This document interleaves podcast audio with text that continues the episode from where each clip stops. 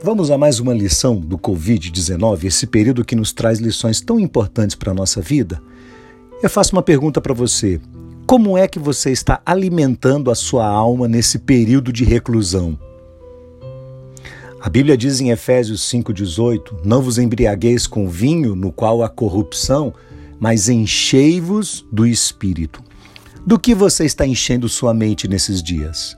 Talvez você esteja enchendo sua mente com as más notícias, as notícias que estão o tempo todo falando sobre a infecção, a propagação, as mortes, o crescimento da curva de contaminação, a economia que está abrindo um buraco, as previsões negativas para o futuro, os países inteiros que estão implodindo. São notícias, apesar de informar, elas têm gerado uma falta de esperança, um desespero, têm aumentado o medo e a insegurança. E ouvindo só as notícias, você vai acabar destruindo a sua própria esperança e enchendo seu coração de angústia.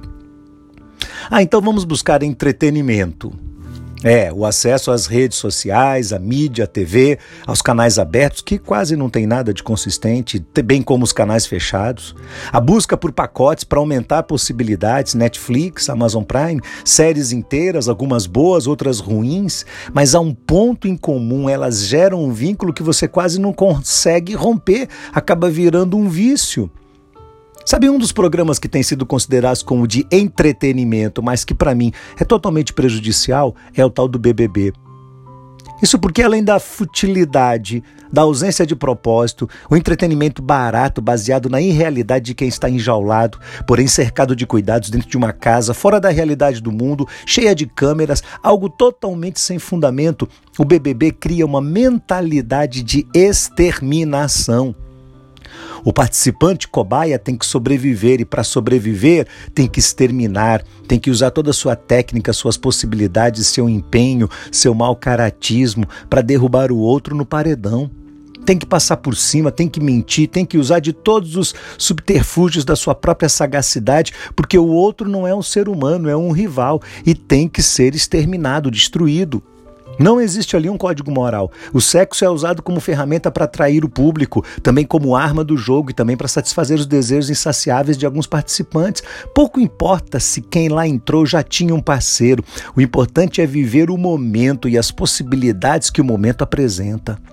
A cultura do programa é do ódio, da competição, das mentiras, de interesses pessoais. O ambiente estimula a ambição, os conchavos, a traição. Apenas um sairá vencedor, pisando sobre os demais. Será chamado de herói.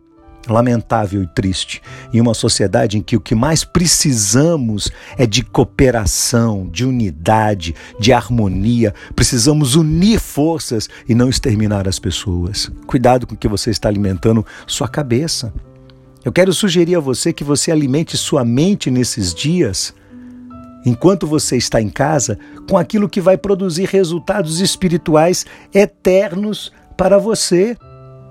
Leia a palavra de Deus, leia os bons livros que vão fortalecendo a sua fé.